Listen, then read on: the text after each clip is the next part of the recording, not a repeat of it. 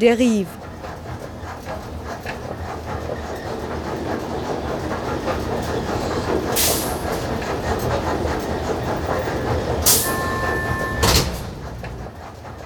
Radio für Stadtforschung.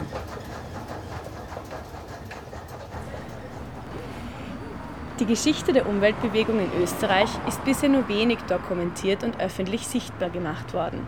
Die Ausstellung von Zwentendorf zu CO2 Kämpfe der Umweltbewegung in Österreich, die noch bis 26. März 2023 im Volkskundemuseum Wien zu sehen ist, will das ändern. Mein Name ist Katharina Eck und ich bin hier mit Sandra Foser. Und wir stehen jetzt gerade vor dem Volkskundemuseum. Und wir gehen jetzt dann gleich rein und treffen eine der vier Kuratorinnen, Sophia Ruth, sowie die Protestsoziologin und Stadtforscherin Cornelia Tlabayer. Und wir wollen heute uns einerseits mit Ihnen die Ausstellung anschauen und gleichzeitig herausfinden, wie Protestkultur, Umwelt und Stadt zusammenhängen. Gehen wir mal rein, oder? Auf geht's!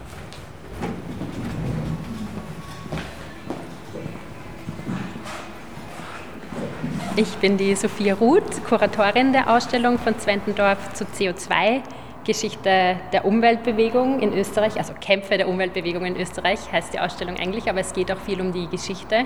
Ich habe schon meine Masterarbeit am Institut für soziale Ökologie zur Arbeitssetzung von Herrn Burg geschrieben und da mit einem Frauengeschichte-Fokus drauf geschaut und habe dann weiter mit einer Kollegin, mit der Julia Wittuch, ein Oral History Projekt gemacht. Ähm, letztes Jahr. Und die Ausstellung basiert viel auf diesen lebensgeschichtlichen Interviews mit Aktivisten, Aktivistinnen der Umweltbewegung seit den 1970er Jahren.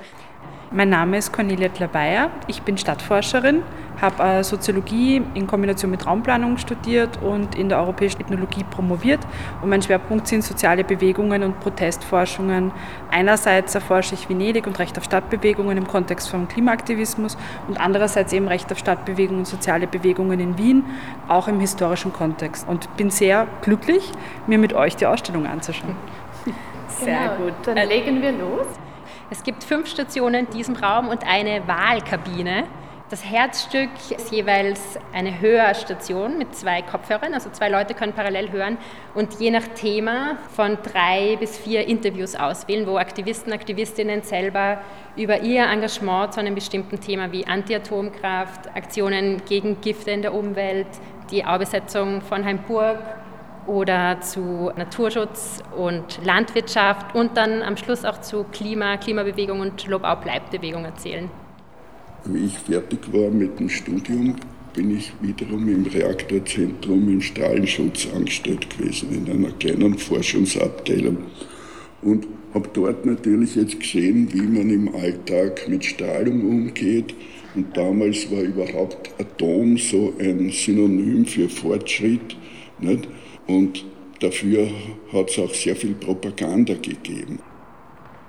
Im Rahmen dieser ersten öffentlichen Ankündigungen zu Zwentendorf hat eben auch dieser besagte wissenschaftlich-technische Leiter, der Professor Higatzberger, im Rundfunk gesagt, es wird immer wieder behauptet, Strahlung erzeugt Krebs. Das Gegenteil ist richtig, mit Strahlung heilt man Krebs. Und da habe ich mir gedacht, also entweder sträfliche Dummheit oder sträfliche Irreführung der Öffentlichkeit. Und da muss ich was sagen. Und für mich war völlig klar, ich als Jungwissenschaftler, der von Steuergeldern bezahlt wird, habe das Recht und die Pflicht, die Pflicht der Öffentlichkeit, meine Einsichten zu sagen. Das war für mich das Motiv, dass ich sage, die sollen nachher nicht behaupten können, sie hätten es nicht gewusst. Ich sage es ihnen. Peter Weiß hat als Naturwissenschaftler im Reaktorforschungszentrum Cybersdorf gearbeitet, Anfang der 70er Jahre, und dort eigentlich gemerkt, dass der Umgang mit Strahlung im Forschungszentrum, aber auch in dem AKW Zwentendorf, was da ja schon gebaut wurde, sehr fahrlässig war. Wieso er dann noch dazu kam, ganz aktiv in der Anti-AKW-Bewegung gegen das Atomkraftwerk Zwentendorf einzutreten. Also der Fokus ist wirklich die Aktivistinnen selber erzählen zu lassen. Genau, zum Teil auch subjektive Erzählungen. Gleichzeitig ist es natürlich darüber hinaus ein Stück Zeitgeschichte, das auch andere Themen anschneidet. Also ob das jetzt Protestformen sind, ob das Medien sind und die mediale Wirksamkeit von Protesten, ob das Demokratie ist und wie man überhaupt in demokratische Entscheidungsstrukturen eingreifen kann, ob man gesehen wird oder nicht gesehen wird, wie Politik darauf reagiert. Das sind viele Themen, die da drinnen versteckt sind und so einen schönen Überblick irgendwie über so ein Zeitgeschichte-Thema aufmachen. Und es gibt aber gleichzeitig auch einzelne Objekte zu sehen. Kannst du uns vielleicht zu einem führen? Äh, ja, ich kann euch zu einem Objekt führen. Hier sehen wir einen Taucheranzug, der rot-schwarz ist, aus einem Gummistoff besteht zum Großteil und der getragen wurde bei ersten Greenpeace-Tauchaktionen im Zuge der Kampagne Wasser ist Leben, die ab 1983 gestartet wurde und die Vergiftung von Flüssen durch Chlorbleiche der Zellstoffindustrie. Also Österreich als Land mit viel Wald, Papierfabriken. Das Papier wurde lange mit Chlor gebleicht und die chlorierten Wasserstoffe wurden in die Flüsse geleitet, ungefiltert bis Ende der 80er Jahre. Da hinten auf den Fotos sieht man Flüsse mit eher gelblichem Wasser. Genau, also was du da auf dem Foto siehst, da kommt plötzlich aus einem Fluss hinaus so ein Schwall an gelbem Wasser, das schäumt. Und da haben die Aktivisten, Aktivistinnen an das Rohr, das natürlich unten im Fluss unsichtbar eingeleitet wurde, das Gift, haben sie so Kniegelenke gebaut aus Rohren und das Wasser sichtbar nach oben befördert und äh, haben da auch Journalisten und Journalistinnen eingeladen, das zu sehen, also was die Fabrik da in die, in die Gewässer leitet. Man hörte die ganze Zeit so ein Rauschen im Hintergrund. Woher kommt das? Genau, also das Rauschen kommt von einer Videoinstallation. Da sehen wir auf zwei Bildschirmen nebeneinander zwei verschiedene Videos laufen. Beim einen sehen wir das Lobau bleibt Protestcamp, allerdings ohne Aktivisten, Aktivistinnen. Also wir haben da an einem Tag gefilmt, als alle auf einer großen Demo waren und das leere Protestcamp gefilmt und damit auch so ein bisschen diese zeitlose Stimmung äh, diese, dieses Protestierens eingefangen. Also das erinnert vielleicht, auch wenn es äh, Jahrzehnte später ist, aber auch an die Aubesetzung von Heimburg, also Zelte, die sozusagen in so einer naturnahen Landschaft stehen und eine Fokü oder Küfa, wie man heute sagt. Eine Küche, Infrastruktur, Zelte, Gemeinschaftsräume. Und am zweiten Bildschirm daneben sehen wir Bilder aus dem Nationalpark Donauauen, also die meisten aus der Lobau, Videoaufnahmen. Ja, von Natur, also von, von Bäumen, Insekten, Wasser. Und gleichzeitig äh, sind die Hintergrundgeräusche, die wir hören, zum Großteil Originalaufnahmen, weil es an einer Stelle gedreht wurde, wo in der Lobau eine große Straße vorbeifährt. Das heißt, diese Naturbilder auf der, auf der visuellen Ebene werden dann auf der Audioebene von Straßenlärm äh, begleitet. Und genau. Zum Teil hört man ein Kofferradio.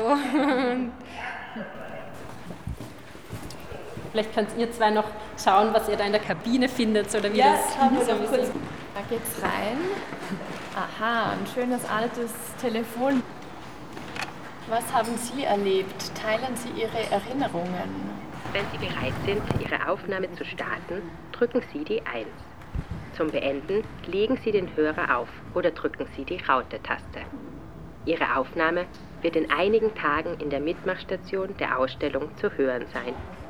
Nennen Sie uns gerne Ihren Namen oder spenden Sie uns Ihren Beitrag anonym. Also jetzt mal ganz spekulativ.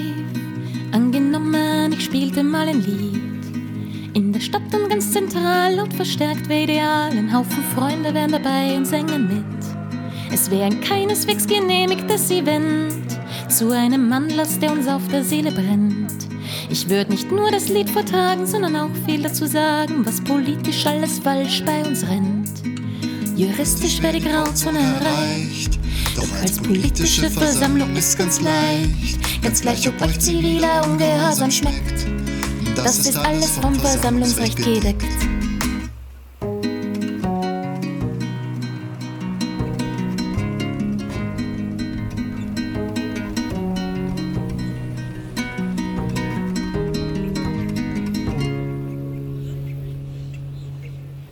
Jetzt mal ganz spekulativ.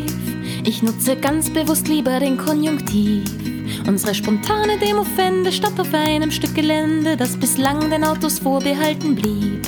Wir würden diese ganz bewusst blockieren und stören und uns Gehör verschaffen, wenn wir uns empören.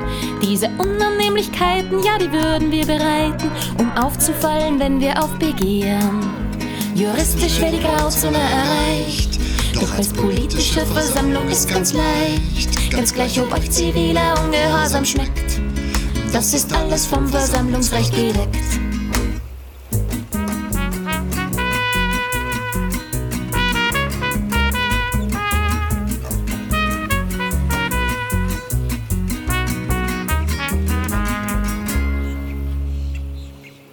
Vielleicht habt ihr schon was von Ökozid gehört und dass Profitgier unseren Lebensraum zerstört. Wir waren dagegen demonstrieren, aber was soll schon passieren, wenn man sich artig, brav und kontrolliert beschwert? Doch nun haben wir ein Mittel bei der Hand, das heißt gewaltfreier ziviler Widerstand. Und willst du Teil der Lösung sein, lies dich mal in Mandela rein, gründe eine Bezugsgruppe und schließe dich uns an. Juristisch wird die Grauzone bald erreicht. Doch als politische Versammlung ist ganz leicht. Ganz gleich, ob euch ziviler Ungehorsam schmeckt. Das ist alles vom Versammlungsrecht gedeckt.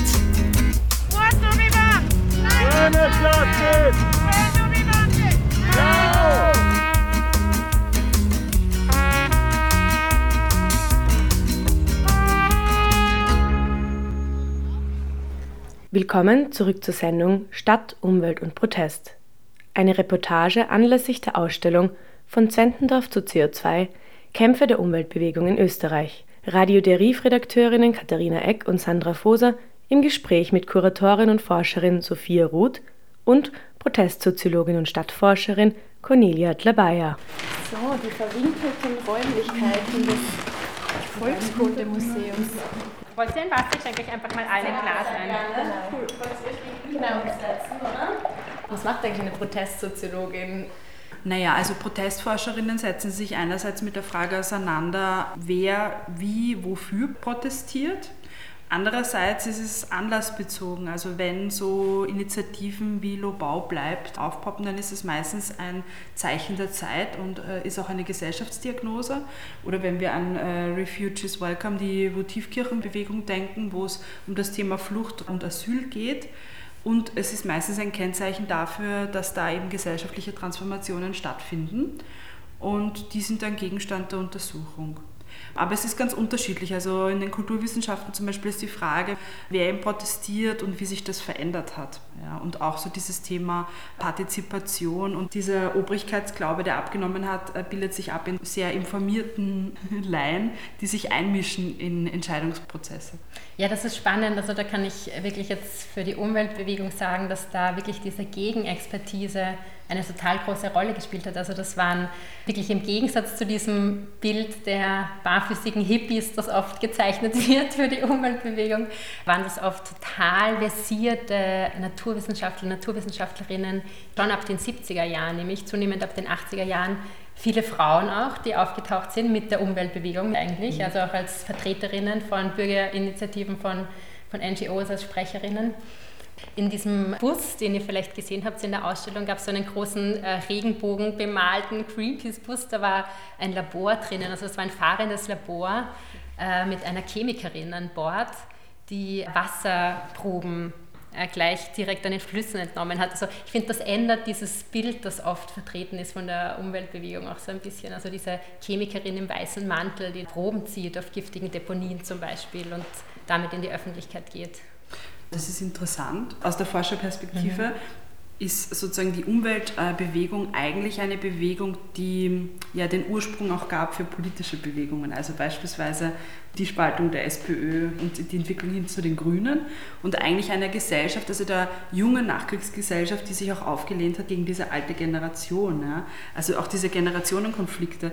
Und das mit den Expertinnen finde ich auch interessant, weil wenn wir uns jetzt anschauen, Lobau bleibt und die Grünbewegung, das sind ganz viele Expertinnen, also ganz viele von der TU, die da auch mit der letzten Generation ja kooperieren zum Teil. Ne?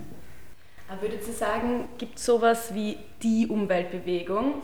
Ähm, eigentlich würde ich das jetzt in drei Bereiche unterscheiden, die da oft in einen Topf geschmissen werden. Es gibt zum einen schon viel länger, schon ab 1900, den Naturschutz, der eine sehr konservative, zum Teil auch rechts- und rückwärtsgewandte Bewegung war, die vom Bildungsbürgertum ausgehend. Also es gab mit den Naturfreunden sehr wohl auch eine proletarische Strömung des Naturschutzes, aber die Entstehungsgeschichte war wirklich eine sehr konservative Bewegung, wo es darum geht, bestimmte Landschaften, bestimmte Tier- oder Pflanzenarten zu schützen. Den Naturschutz gibt es immer noch und es gibt natürlich auch liberalere Formen von Naturschutz, aber das ist, wo das sozusagen herkommt. Und den Umweltschutz oder die Umweltbewegung, international setzen wir das mit der Erscheinung des Buches Silent Spring von Rachel Carson 1962 an. Also die US-amerikanische Biologin Rachel Carson hat da ein Buch geschrieben, das Bezug nimmt auf das Vogelsterben, also dass es plötzlich leise war im Frühling, weil die Singvögel gestorben sind, weil das DDT, das einfach massiv auf den Feldern ausgebracht wurde, die Insekten vergiftet hat und die Vögel, die das dann in der Nahrungskette aufgenommen haben, äh, sind dann auch dran gestorben. Und das ist sozusagen, wo die Umweltbewegung wirklich ins Spiel kommt. Also da geht es zum Beispiel um Giftstoffe, die über die Nahrungskette dann auch im menschlichen Körper landen oder die wir als Gesellschaft einsetzen in der Landwirtschaft oder in der Industrie und die ganze Ökosysteme des Planeten sozusagen betreffen. Und die Klimabewegung kann man sehr wohl, finde ich, als Teil der Umweltbewegung bezeichnen. Die hat einen sehr ähnlichen Zugang. Trotzdem ist das jetzt ab den 2000er Jahren und gerade mit Greta Thunberg dem Schulstreik fürs Klima ab 2018 eine neue starke Bewegung, die zurück auf der Straße ist. Apropos Ort und zurück auf der Straße, wie würdet ihr das örtlich sagen? Also wo fanden von der einen Bewegung die Proteste statt? Ähm, wo finden sie jetzt statt? Kann man da vielleicht auch sehen, dass es ein bisschen mehr in die, die Stadt als Fokus jetzt hat? Also ich glaube, dass das ähm, ganz gut mit der vorigen Frage verknüpfbar ist. Also es sind unterschiedliche Bewegungen und wenn ich mir eben Fridays for Future anschaue, ist einmal das eine, dass sie international sehr stark vernetzt sind und spezifische Protestformen haben, die eben auf der Straße sehr sichtbar sind, in Venedig auch auf dem Wasser und auch in den Medien und die sozusagen multimedial agieren und es auch schaffen, verschiedene Netzwerke zusammenzubringen. Ich glaube, das ist ein ganz wichtiger Aspekt auch mit Ende Gelände zum Beispiel äh, sich verknüpfen und auch den Klimacamps beispielsweise. Wenn ich jetzt an die Lokalität denke, möchte ich dann noch auf die zivilgesellschaftliche Bewegung und die Orte verweisen. Also ich bin 1981 geboren und am, ich glaube, 23. Dezember 1981 gab es einen Volksentscheid, weil nämlich eine Volksbefragung gesagt hat, die Bevölkerung wünscht sich, dass die Steinhofgründe erhalten bleiben. Das ist eine Bewegung, die im kollektiven Gedächtnis gar nicht so stark verankert ist, aber es ist ein ganz wichtiger Punkt. Die SPÖ und andere wollten da äh, Wohnbauten errichten und es hat sich eine überparteiliche Initiative gegründet, um diesen Ort zu erhalten. Und ich glaube, dass die Steinhofgründe ebenso wie Zwentendorf und Heimburg ganz, ganz wichtig sind zu verstehen, wenn es um die Aussage geht, naja, protestieren bringt ja eh nichts. Also das ist Schwachsinn. Ja? Wir wissen, das Gegenteil ist der Fall. Also einer meiner langjährigen Forschungsgegenstände ist das Brunnenviertel und der Brunnenmarkt. Und da war es auch so, dass Bürgerproteste dazu geführt haben, dass da kein Hochhaus gebaut wurde. Ja?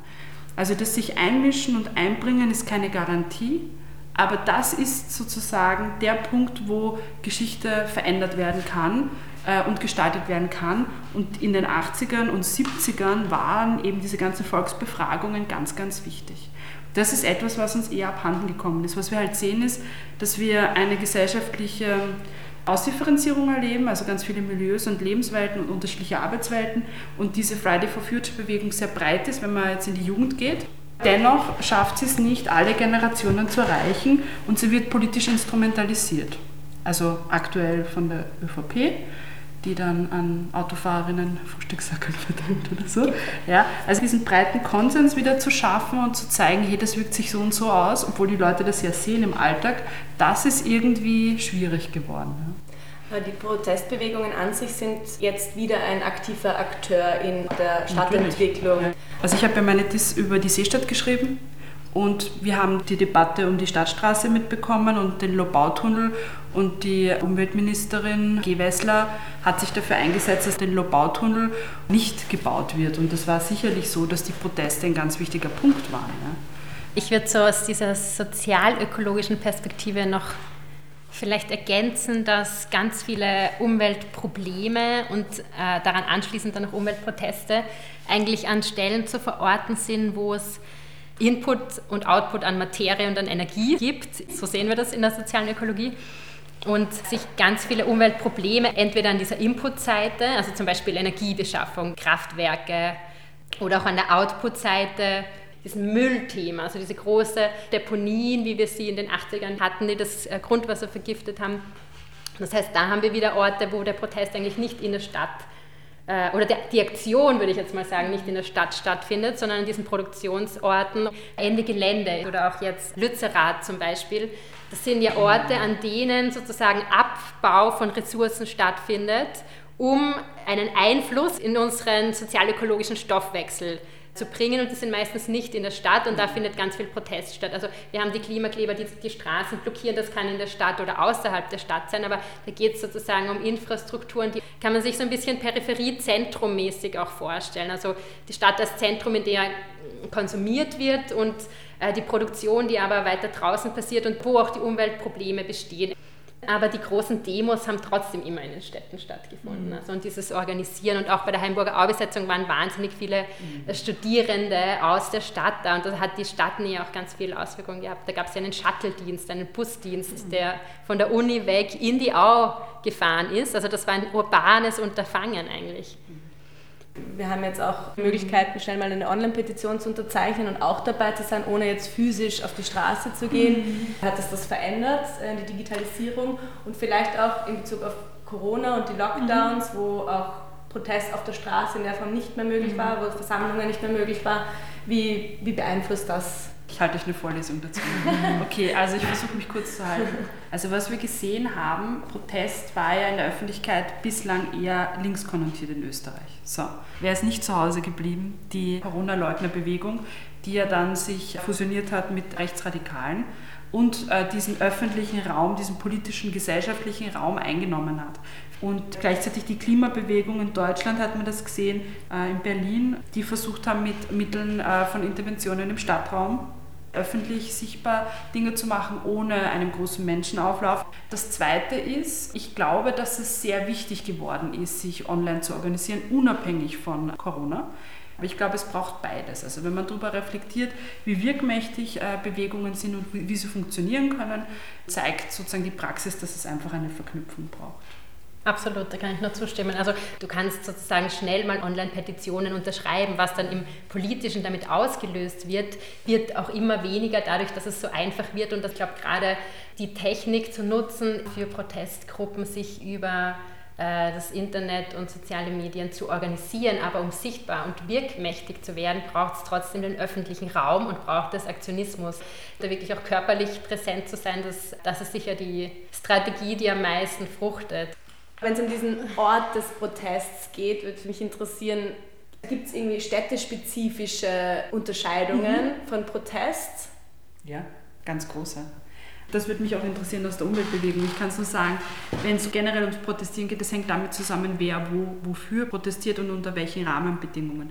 Also in Venedig ist ja der spezielle Fall äh, das politische Gefüge. Also da ist es halt so, dass der Bürgermeister ist Unternehmer und der vertritt die Interessen der äh, Personen, die den Hafen betreiben und der Hotellerie. So wie bei uns die Skiliftbetreiber ungefähr, oder? Genau, das war dann das, das, das Aha-Erlebnis bei Corona dann. Mhm. Und da ist es halt so, man hat die ähm, 50.000 restlichen verbleibenden Bewohnerinnen, die mit den 24 Millionen Touristinnen konfrontiert sind. Also das ist ein massives Problem natürlich. Und ähm, alle, die engagiert sind, sind in verschiedenen Bewegungen engagiert. Das ist die Ähnlichkeit. Das ist in Wien auch so, dass es, dass es sehr interessant ist, weil ich ja eben zum Brunnemarkt geforscht habe und dann haben wir eben auch ähm, den Steinhofgründen nochmal geforscht und dann hat sich herausgestellt, Wien ist ein Dorf ja? und die Initiatoren von bestimmten Bewegungen findet man immer wieder. Ja? Weil wer einmal aktiv ist, der bleibt engagiert meistens. Der Unterschied ist, dass es in Wien so ist, dass es eher eine kleinere Gruppe in Relation zur Stadtgemeinschaft ist, die sich engagiert. Und aus anderen Gründen und aus anderen ökonomischen Positionen heraus, würde ich jetzt mal sagen. Ja. Das sind andere Milieus. Ich würde da für die Umweltbewegung unterscheiden zwischen lokalen Initiativen und die sehr wohl auch von einer Mittel- und sogar Unterschicht ausgehen. Es ist aber oft auch so eine Form von Not in my backyard Da gibt es ganz viele davon, wo einfach sich Teile der lokalen Bevölkerung gegen bestimmte Bauprojekte zum Beispiel engagieren. Das Klimathema ist halt wenn man das betrachtet, oft sehr problematisch, weil das einfach eine, eine akademische Oberschicht ist, auch, auch wenn es Jugendliche sind, dass es da ganz wenig Berührungspunkte gibt zu migrantischen Communities zum Beispiel oder zu Nichtbildungsbürgertum-Kids. Aber eben, ich glaube, es hat sich geändert. Also wenn ich mir eben die Generation von meiner Mutter anschaue, also Generation Heimburg und, und Zwentendorf, und auch eben Steinhofgründe, da waren das sehr, sehr breite Bewegungen. Ja.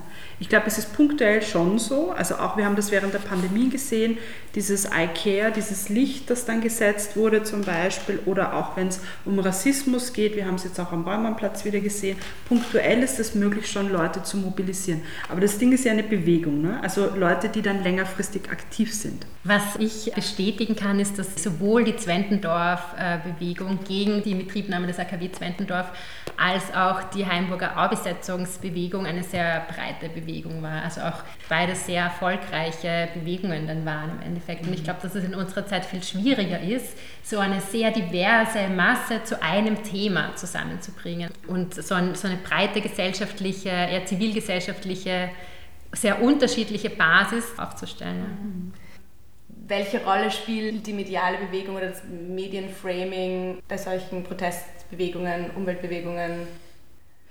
Also ein Unterschied, von dem ich berichten kann aus diesen Zeitzeugen, Zeuginnen-Interviews, ist äh, in Österreich war in den 70er, 80er Jahren der Club 2, den es in ORF 2 gegeben hat, mhm. also eine mhm. Abenddiskussionssendung, einfach eine wahnsinnig wichtige Institution. Das war Open End und da hat man einfach diskutiert und alle, die halbwegs interessiert waren, mhm. haben halt äh, den Club 2 geschaut und zum Beispiel der Peter Weiß erzählt, der war öfter eingeladen als, als Experte zur Anti-Atomkraftbewegung und am nächsten Tag haben ihn auf der Straße die Leute darauf angesprochen. Da war mhm. ganz sozusagen eine ziemlich überschaubare Medienlandschaft und wer am politischen Diskurs interessiert war, war da auch irgendwie auf einer Wellenlänge, was da abgeht und was da die Argumente sind. Und ich glaube, dass es heute in unseren äh, Echokammern der sozialen Medien mhm. so viele unterschiedliche Parallelrealitäten gibt und das ist zu den 70er, 80er Jahren sicher ein großer Unterschied. Ja. Ich kann mich dem nur anschließen. Also ich glaube, dass die Grundlage unterschiedlich ist, dass es jetzt eben viel stärker um äh, soziale Medien wie Telegram und so geht, die Infos verbreiten und dass es einfach keinen Wissenskonsens mehr gibt. Also dass Menschen Fake News als Wahrheit ansehen. Und das, was evidenzbasiert ist, wissenschaftlich fundiert, ähm, als nicht wahr. Und das hat auch was damit zu tun, wie die Politik mit Wissenschaft umgeht. Das haben wir gerade bei Corona gesehen. Ja? Also wir haben aktuell auch ein sehr wissenschaftsfeindliches Politikumfeld einfach. Ja? Ähm, das repräsentiert das, würde ich sagen. Ja, und ich finde den Begriff, den du verwendet hast, nämlich Konsens, einen sehr spannenden. Wie schaut es um den gesellschaftlichen Konsens aus, also auch zur Demokratie zum Beispiel oder zu Formen, wie, egal ob das jetzt ein Umweltprotest ist oder ein anderer, es geht ja immer darum, dass du in der Demokratie, in einem demokratischen System zu einer Änderung kommen willst und welche Formen kannst du dafür verwenden und wie reagiert die Demokratie auf diese Formen des Protests? Was braucht es, damit das da angeregt wird. Und gerade deshalb ist es halt total problematisch, wenn äh, Protestformen illegalisiert werden, also eigentlich demokratische Protestformen, die auch in der Verfassung geschützt sind. In jeder Demokratie braucht es diesen Raum, protestieren zu können. Das ist ein Grundrecht, äh, das, das total wichtig ist. Nein, es wäre nicht wirklich eine Rebellion, ohne Bereitschaft zu ein wenig Risiko. Mal die Grenzen auszuloten, was erlaubt und was verboten, um doch Letzteres zu tun, wäre eine Option. Dafür lass bitte deine Ausweise zu Haus. Und auch das Schnitzmesser sieht nicht gewaltfrei aus. So könntest du jetzt eine Verwaltungsübertretung riskieren und den Räumungsbefehl der Polizei ignorieren. Oder wärst du sogar dich wo anzuketten bereit? Das wäre ganz toll und bräuchte unsere Aktion jede Menge Zeit. Und nehmen sie dich wirklich auf die Polizeistation mit. Höchstens 24 Stunden länger dürfen sie das nicht. Und dabei geht's nicht darum, irgendwelche Machtspielchen zu spielen, sondern zu zeigen, wie entschlossen und verzweifelt wir uns fühlen. Denn den Klimakollaps abzuwenden wird die Zeit schon knapp. Derzeit schaufeln wir fleißig am eigenen Grab. Ist das, was ich tue, denn wirklich noch legal? Es geht ums Überleben, es ist mir egal. Wir wollen doch alle, dass die Menschheit nicht verreckt. Das ist alles vom, alles vom, alles vom, alles vom, alles vom, alles vom, alles vom Überlebenswillen gedeckt. Das war die Sendung Umwelt, Stadt und Protest mit mir, Katharina Eck und Sandra Foser. Die nächste Sendung von der RIF, Radio für Stadtforschung, gibt es am 25. April um 14 Uhr auf Radio Orange 94 zu hören. Und wer jetzt noch Lust auf die aktuelle Ausstellung im Volkskundemuseum bekommen hat, bis 26. März kann sie noch besucht werden. Die Finissage mit generationenübergreifendem Erzählcafé findet am Mittwoch, dem 22. März um 17 Uhr statt.